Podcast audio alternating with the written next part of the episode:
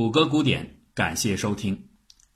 幻肢现象在临床上并不是因为有趣才得到关注，而是有切实的治疗需要，那就是幻肢疼痛。说起来啊，这有些令人难以置信，完全不存在的肢体，竟然能让病患感受到真实的疼痛，有的时候还是剧烈难忍的疼痛。那站在医生的角度，他们对此又能做些什么呢？引发疼痛的部位在物理上压根儿就不存在，这该如何去缓解？传统的方法建立在简单的病理推断上，也就是残留界面假说。这个假说认为，截断的肢体断面上保留了大量的扭曲成团的神经瘤，这些末梢神经它容易发炎，激发了痛觉。所以呢，处理方法就是把肢体再切掉一截儿。可是事实表明，在多数情况下，这并不能解决问题。疼痛消失一小段时间之后，会再次袭来。即便是连续多次的切除，断肢已经到了所剩无几的程度，患肢疼痛却依旧存在。也有人考虑到，这或许是神经方面出了问题。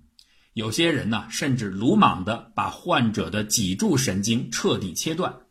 这样说起来，从肢体上传中枢大脑的信号通路，在物理上就被阻断了，疼痛无论如何也应该消失了。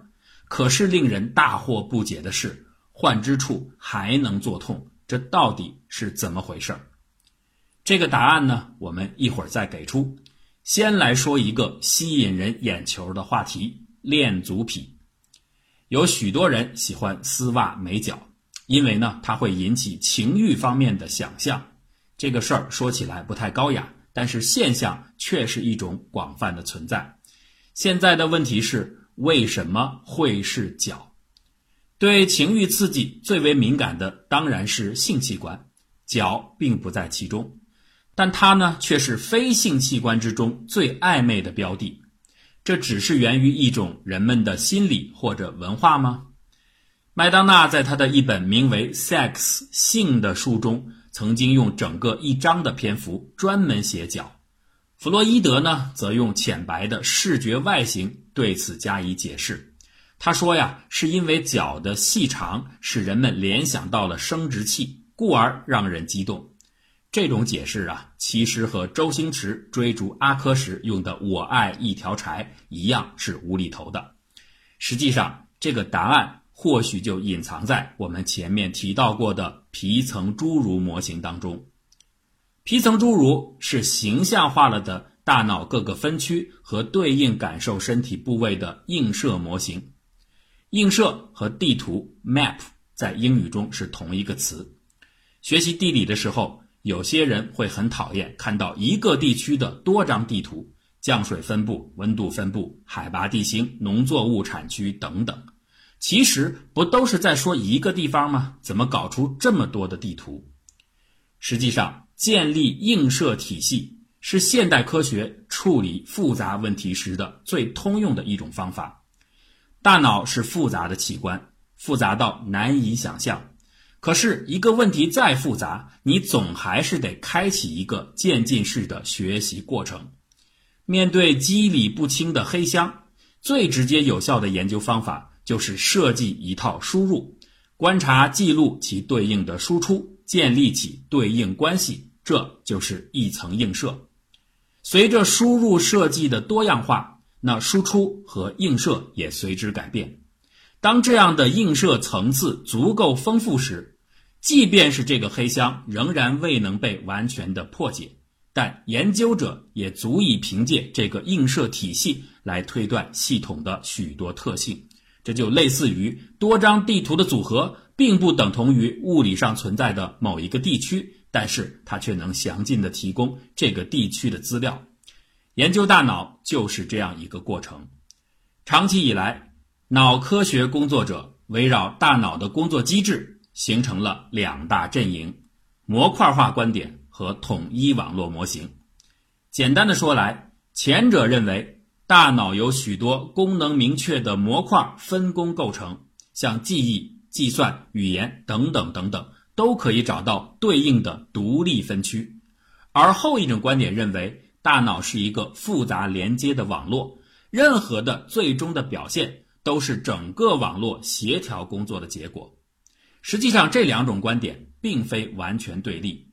可以说，目前大部分的脑研究者都是把自己的观点界定为这二者之间。也就是说，大脑部分的有模块化的特征，但是它复杂的一面又必须依靠全网络加以解释。比如说，海马被公认为是大脑处理记忆的重要模块，但是记忆却远不是海马独自能够产生的。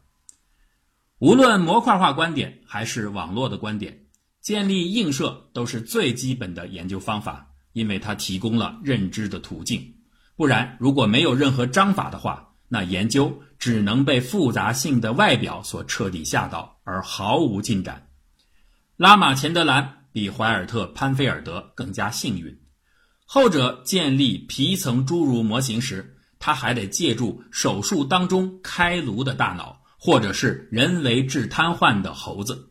拉马钱德兰不需要这些，他研究的是幻肢现象，这意外的给了他建立属于自己映射的便利条件。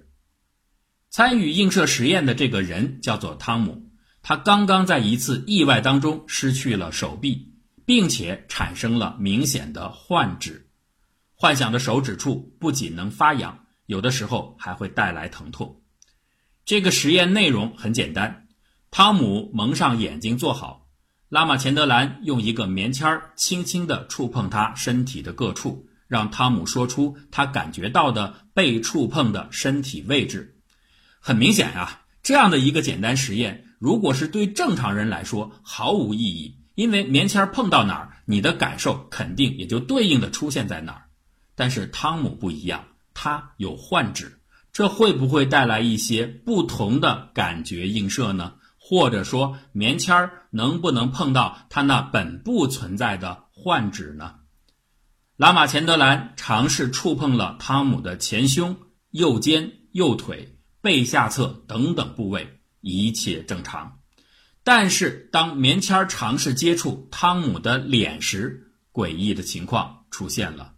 在脸颊的位置，汤姆说，他不仅感觉到自己的脸颊被接触。还感觉到了患拇指被触碰，接下来上唇的位置能使他感觉到食指，下颌的位置能够使他感觉到小指，整个脸部呈现出一个清晰的换手的映射区。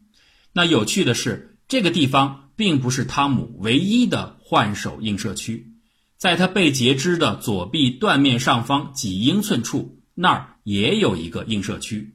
按压这个地方的几个点。同样会让汤姆感觉到换手指被按压。不存在的手不仅能被碰到，而且还有两个映射区，这似乎有些古怪。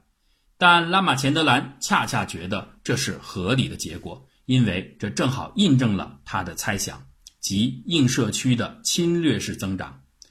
对正常人来说，每个身体部位都有对应的大脑分区。各个分区彼此相安无事，但是如果某一分区它对应的身体部位突然在物理上消失了，那它周围分区的感觉纤维就会侵略生长到这个无主的地盘上，从而扰乱正常的映射分布。在皮层侏儒上，手区恰好位于脸区之下和上臂区之上，所以当手不存在时。临近的脸区和上臂感觉纤维就侵入到手的空间，造成了汤姆实验的结果。由此呢，也可以解释为什么二次截肢和切断脊柱神经无法解决患肢疼痛，因为这个信号它根本不来自于幻想的肢体末端，新的反射区其实是在脸上。现在可以来尝试回答链足癖的问题了。很简单，足区和生殖反射区是相邻的。当有些人的生殖器被切除时，刺激他的脚就能带来快感；反之，如果是腿脚不在了，那么做爱的时候换足也可以带来兴奋和刺激。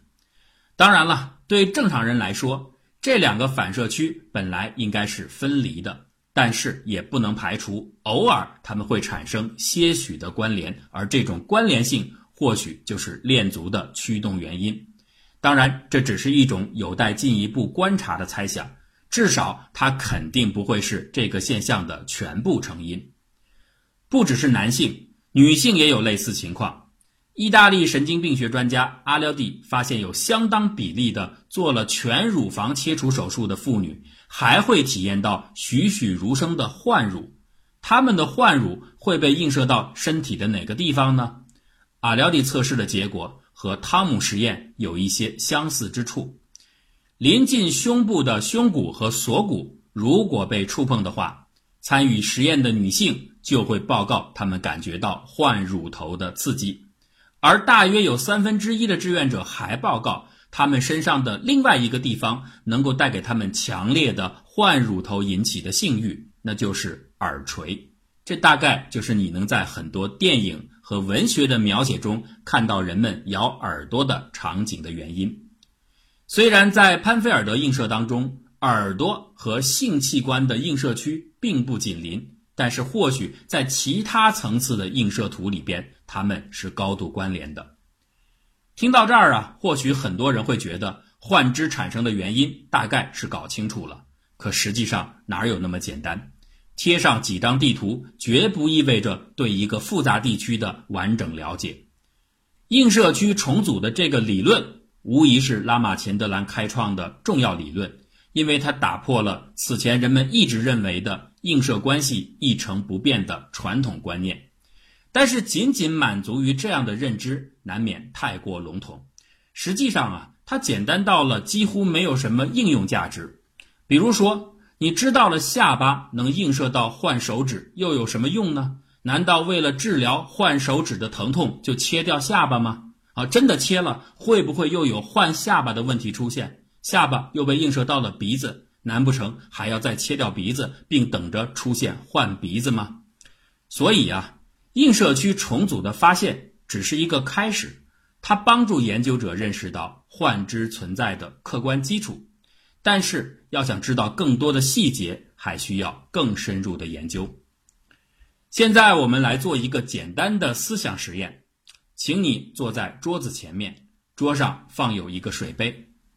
闭上眼睛，把水杯端起来，喝一口水，再放下，然后睁开双眼。怎么样？每个人都可以轻松地完成这一组动作，对吧？可是细想起来，这其实是一个了不起的生化过程。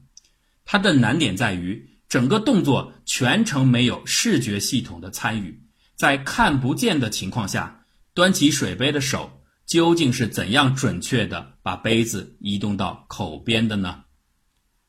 正常模式下的动作是这样完成的：大脑当中负责复杂运动控制的辅助运动脑区向运动皮层发出一串运动指令，运动皮层接着把响应的神经脉冲信号通过脊髓下行传递到对侧身体肌肉，驱使它做出指令要求的动作。动作进行过程之中，肌肉会随时从肌梭和关节处发出反馈信号，通过脊髓上传回到小脑和顶叶皮层。小脑和顶叶皮层此前已经接受并且储存了辅助运动脑区同步传来的这一次运动指令的备份。那利用这个备份和视觉系统传来的实时监控信息。小脑可以实时的对比正在发生的运动和指令要求的运动二者之间的差异，不断进行修正，从而完成预期的运动目标。这是在眼睛能够看到的情况下发生的一切。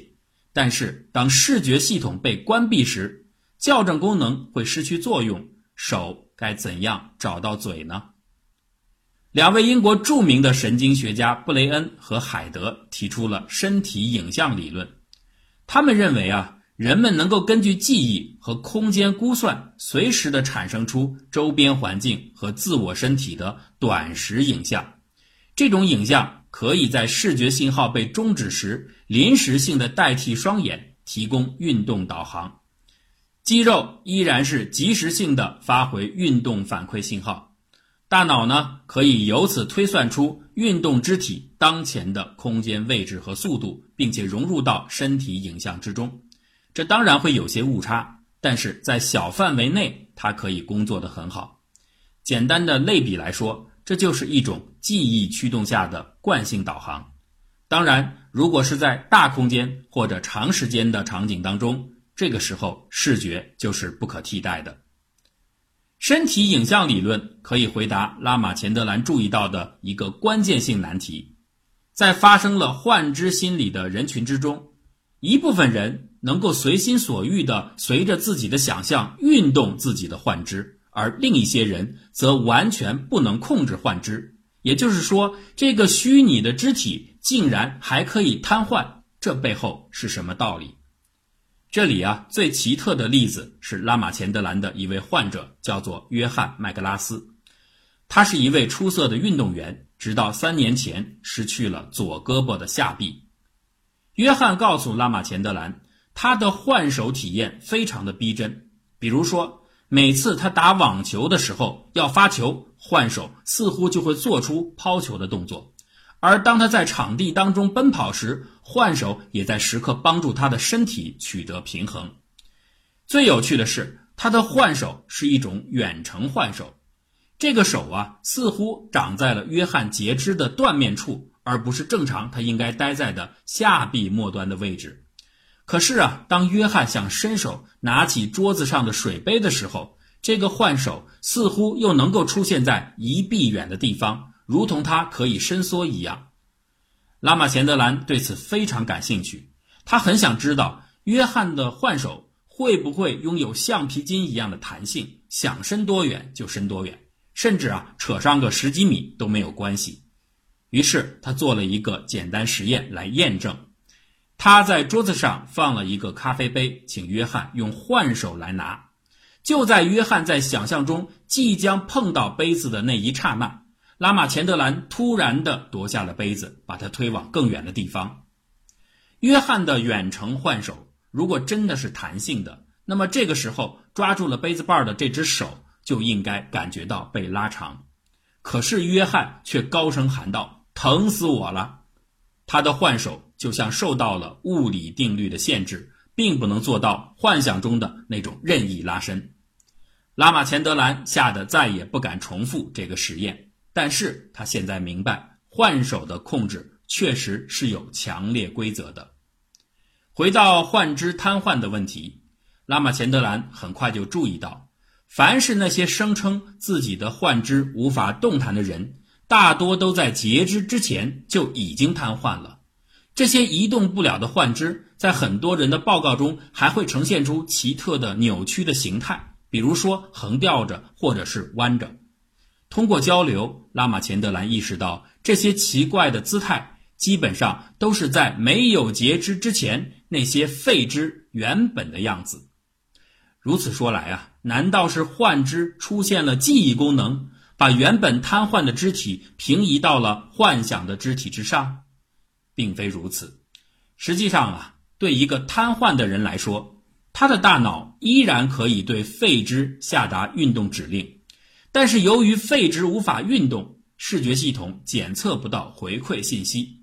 即使你闭上眼睛，想用身体影像来代替视觉，由于废肢上它同样无法产生肌肉运动的信息，这种方式一样不能反馈给大脑，用以验证运动有效的神经信号。